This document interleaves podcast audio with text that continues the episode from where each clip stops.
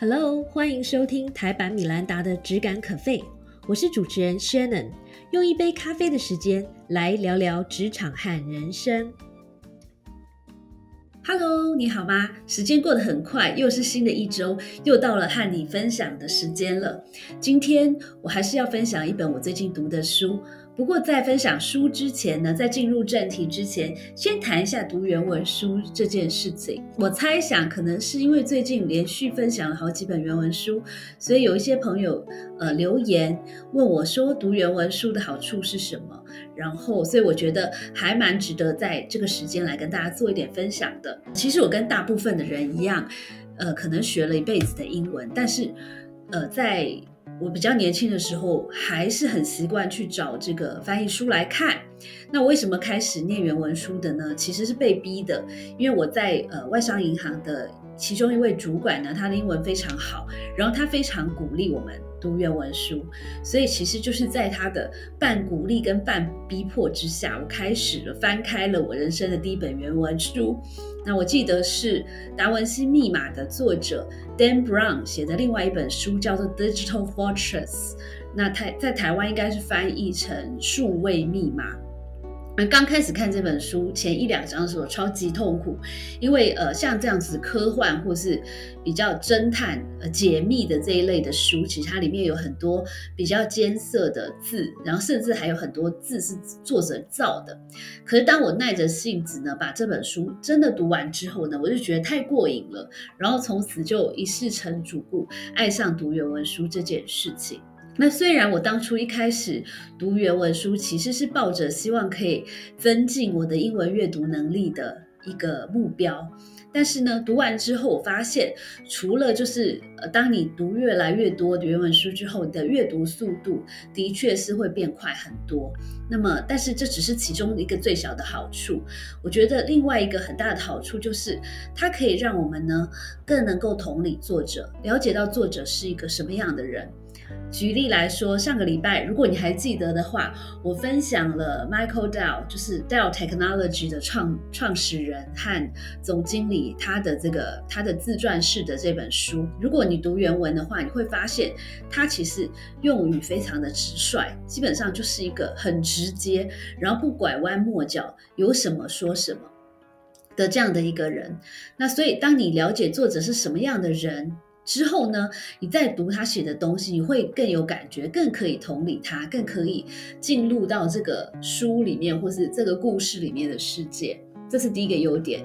第二个优点就是，呃，因为在读翻译书的时候，有的时候，呃，很多的用词或是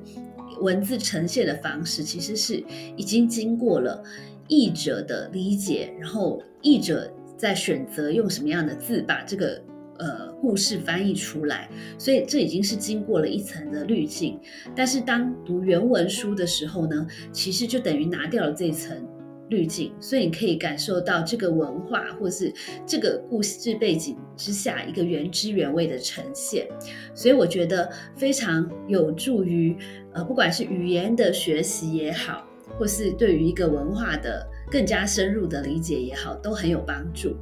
所以，如果时间允许的话呢，其实我很鼓励你跟我一样呢，开始试着开始翻开原文书，搞不好你也会很喜欢哦。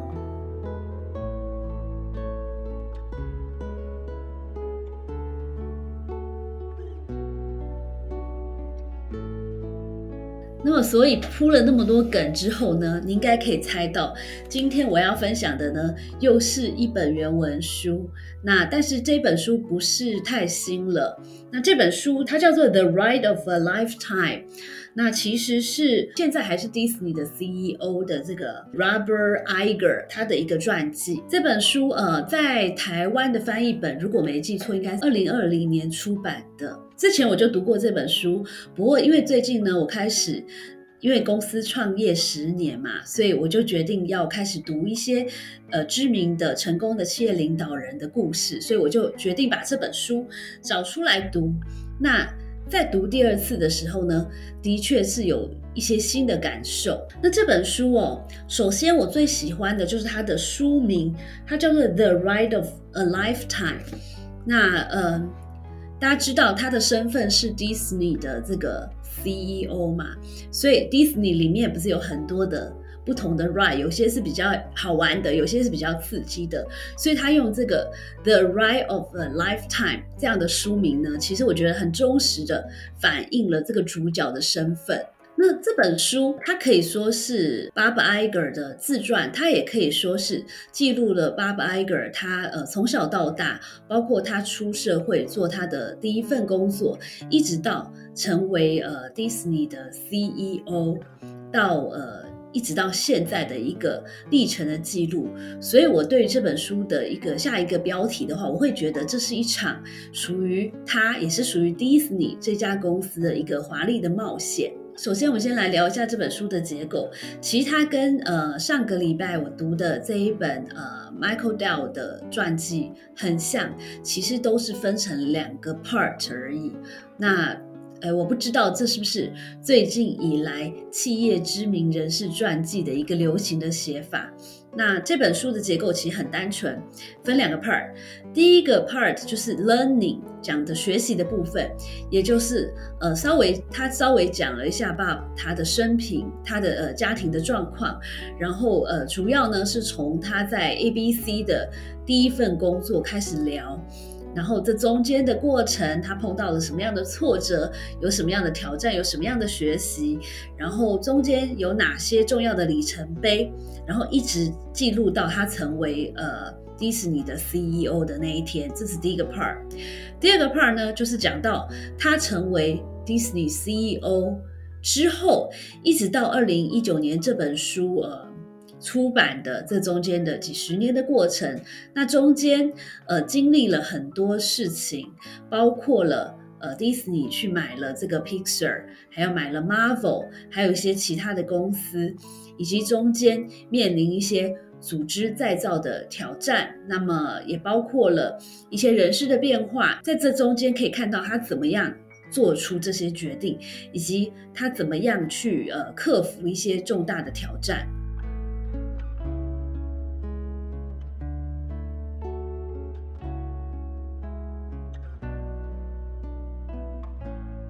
那这本书其实每一个章节里面都有好几个精彩的故事，但是呢，在呃我今天的分享期间，我就分享四个我觉得我印象比较深刻的故事给你听。第一个故事其实就是这本书的第一章，呃，它的标题就是 Starting at the bottom，从基层开始做起。那其实。很多人想象一个娱乐公司的 CEO 是不是家世很显赫，或是他是不是原本就有很好的这个家世背景，或是政商关系？那这个状况呢，在爸 Iger 身上完全不是这样子。那他其实来自一个很普通的家庭，他的妈妈是家庭主妇，然后他的父亲呃是一个退役的海军，他是从一个很好的学校毕业，商学院毕业的。但是，呃，因为他父亲有一点情绪的状况，所以导致他可能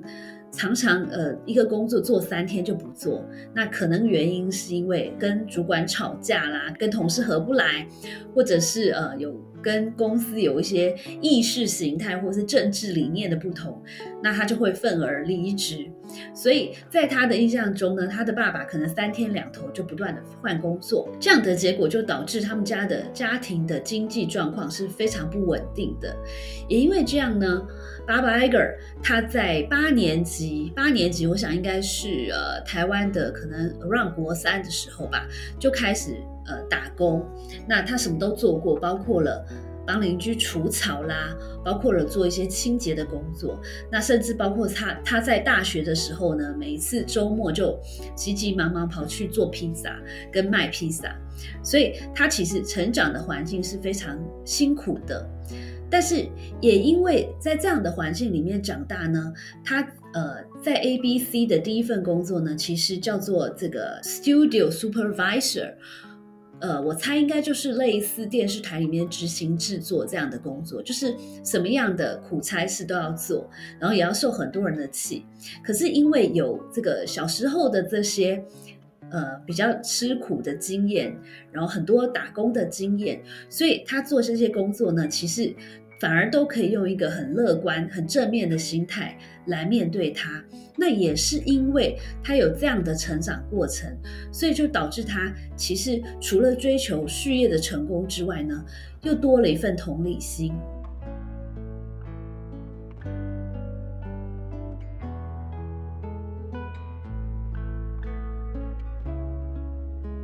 我刚才谈到了，我觉得 Bob Iger 是一个特别有同理心的人，而读完这本书以及他的故事之后呢，我更觉得，呃，他的同理心其实帮到了他很多的忙。那在呃这本书里面，其中有一个故事呢，叫做 The Power of Respect。其实它是一连串的故事，它其实是在谈爸爸他有一个重要的体悟，就是呢，他觉得尊重别人或是对别人有同理心呢，是很有力量的一件事。Bob Iger 在他当呃 Disney CEO 之前的前一任 CEO 呢，叫做 Michael Eisner。其实他也是一个挽救 Disney 从谷底翻身的一个很有名的 CEO。但是他晚期的时候呢，因为跟这些股东闹得很不愉快，所以最后呢离开的非常不愉快，基本上是跟这个这些董事决裂的一个程度，所以有点撕破脸的这样情况离开。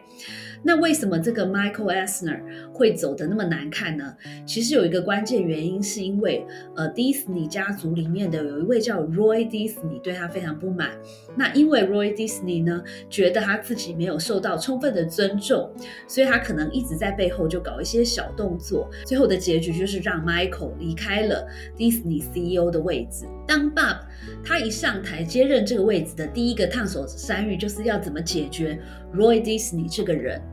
那为什么要跟他和好呢？原因是因为如果不妥善的处理这个人的情绪的话，他可能又会不断的去搞一些小动作。那这个对一个公司的发展当然是一个非常负面的一件事情。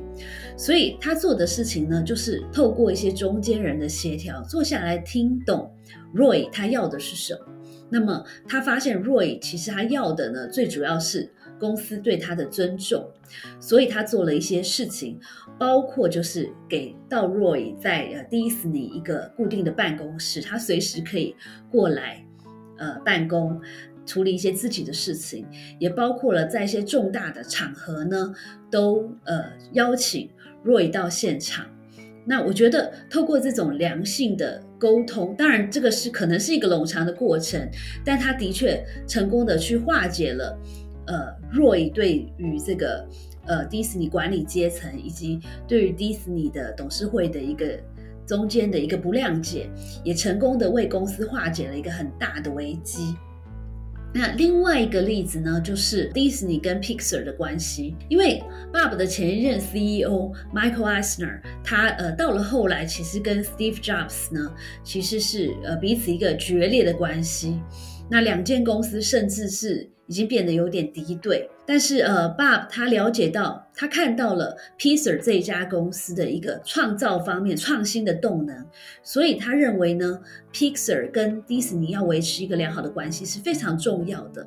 所以，其实他上任没多久之后呢，做的第一件事情就是飞去拜访 Steve Jobs，去跟他聊一聊未来还有没有重启合作的可能。那我记得他们第一次的合作呢，其实是呃把呃迪士尼的一个，我记得好像是一个影片，放到了当时即将要发布的这个最新的 iPad 里面。那从这样第一次尝试性的合作呢，一点一点的成功的透过不断的沟通跟倾听呢，慢慢的化解了迪士尼跟 Pixar 这两家公司对立的关系。那到最后，迪士尼甚至买了 Pixar，然后呃，Steve Jobs 呢进到了迪士尼的董事会，也对于迪士尼呃长期的发展有很多的贡献。那甚至像 Bob。跟这个 Steve 最后也变成私交很好的朋友，那这一切其实都是从彼此的尊重开始的，所以他认为呢，所以这些一连串的故事告诉我们，其实尊重跟同理心呢，它的力量是非常大的。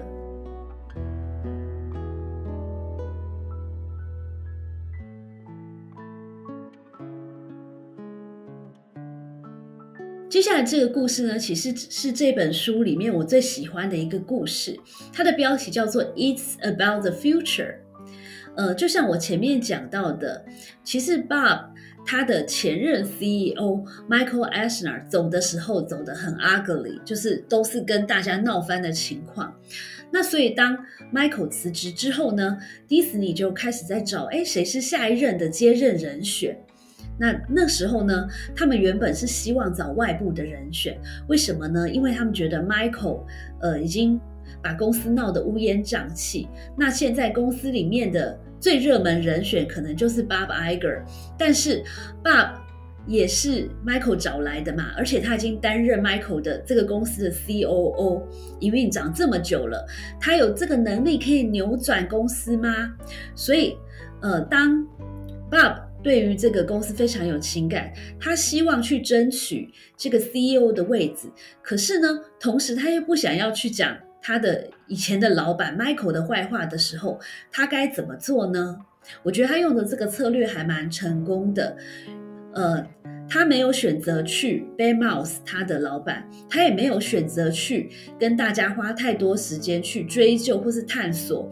呃，之前为什么会发生那件事，或者是。花很多时间和力气去厘清，告诉他说：“哎，这不关我的事，这不是我的责任。”他没有这样做，他反而是选择告诉大家说：“哎，事情都已经发生了，现在这个结果可能虽然不是太好，但是我们应该要着眼于未来。”所以呢，他完全没有去追究以前的责任，没有花太多时间去为自己脱罪。其他反而是告诉大家，如果我当 CEO 的话，公司未来的方向会是什么？那他提出了三个很重要的做法。第一个呢，是他认为迪士尼应该开始花费最多的资源在创造高品质的内容上面。那么第二个呢，是迪士尼应该去拥抱新科技。第三个就是成为。真真正的国际公司，也就是需要更有 global 的 reach。那我觉得他这样做是非常聪明的。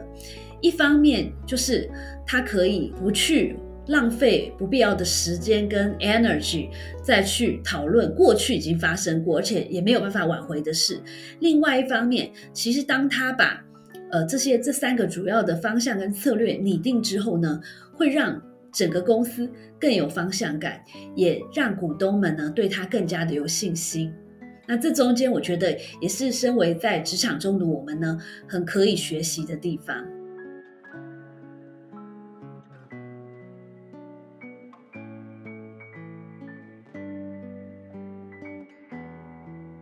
最后一个故事呢，也是我很喜欢的。他谈到了 innovate or die，不创新就阵亡。那这样的观念，其实在 Michael Dell 还有很多的企业领导者的呃故事里面都有出现过。那他在这边分享的一个例子，就是因为 Disney 是一个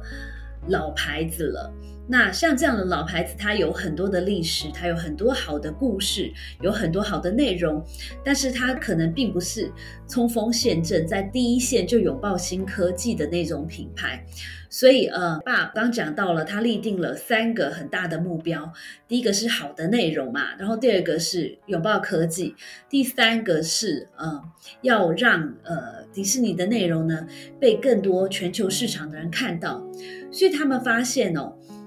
他们必须要在科技上做一些突破，所以他们就买了一家小的公司，然后创造了 Disney Plus，也就是呃 Disney 的影音串流服务的这个平台。那他提到了，呃，在推动这个平台的时候，他下了很大的决心。那包括公司内部，因为原本呃大家都有。每个部门每一个人都有不同的责任范围，然后负责可能有些人负责电影，有些人负责新闻，有些人负责呃影音内容等等。那大家都有不同的一个责任范围，以及不同的呃，包括他的薪资，还有他奖金怎么计算的方式。但是呢，因为推出了 Disney Plus 这个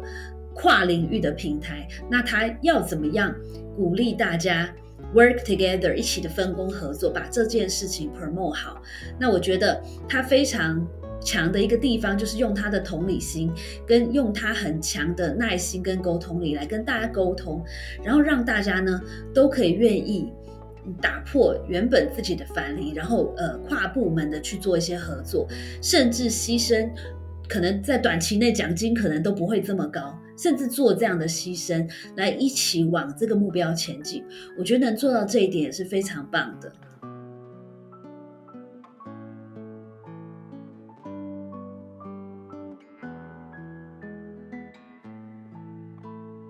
这本书我觉得非常值得一看，因为在里面呢非常忠实的、呃详实的记载了 Bob 他从一个 ABC 电视台的一个小小的执行制作呢，一路的奋斗，怎么样成为迪士尼 CEO 的一个过程。那很有趣的一点是，呃，这本书出版是二零一九年，这本书出版之后没多久，他就准备要退休。他也的确是在二零二一年就退休了。可是呢，因为不巧。中间又发生了 COVID 的事情，然后发呃包括了全球的 Disneyland 那个时候可能都关闭，那在公司的业务上面出现很大的挑战，所以他在去年底的时候又回国担任这个再担任 Disney 的 CEO 两年的时间，就是有点像救火 CEO 这样的角色。那所以这本书里面呢，都很详实的记载了他这中间这四十多年来一个精彩的过程跟故事，我觉得非常值得一看。接下来我来按照惯例分享几句我很喜欢的 quote。第一句 quote 呢是 "Don't be in the business of playing safe, be in the business of creating possibilities for greatness." 这一句话很直白，就是不要打安全牌，反而应该要创造机会呢，来成就卓越。就是很多时候做到 A，可能也不要自满，我们应该要不断想象要怎么样超越自己，并且拥抱这样的机会。那这句话我觉得还蛮有感的。因为呃，就像我前几天在粉丝页分享的一句话，就是其实呢，有的时候自满就是成功的一个天敌。那很多时候。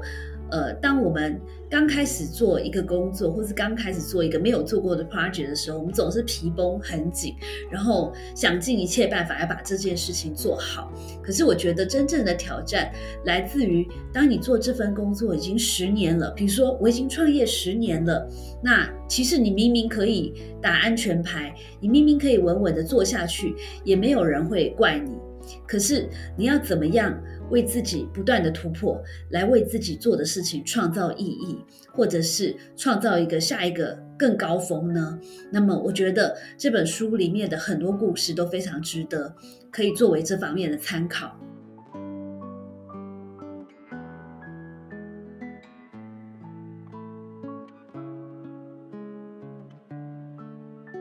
那么第二句。我很喜欢的话呢，我也为大家朗诵一下。Whatever you are along the path, you are the same person you've always been。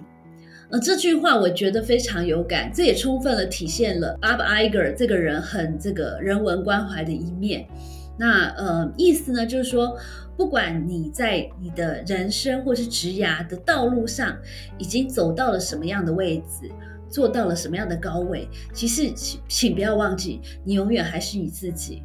今天不管你是一个呃电视台的基层的人员，或是你已经是迪士尼的总经理了，你可能都是当年那个初出茅庐的小男孩。我们也应该要永远保持着我们内心的纯真，然后呢，永远记得当初我们要做这份工作的目的是希望达成什么样的 purpose。换句话说，就是这句话呢，我觉得也是在鼓励我们不忘初心。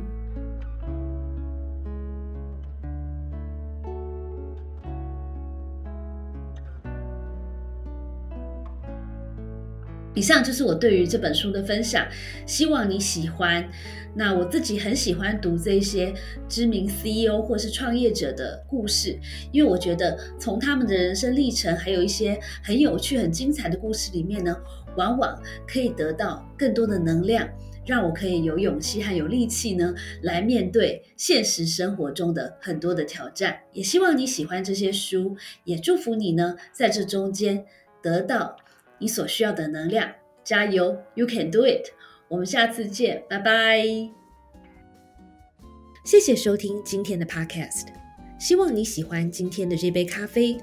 我们的节目名称是台版米兰达的质感可废。欢迎订阅我们的频道，分享你的想法，也可以追踪我的粉丝专业台版米兰达的创业笔记。我们下次见喽，拜拜。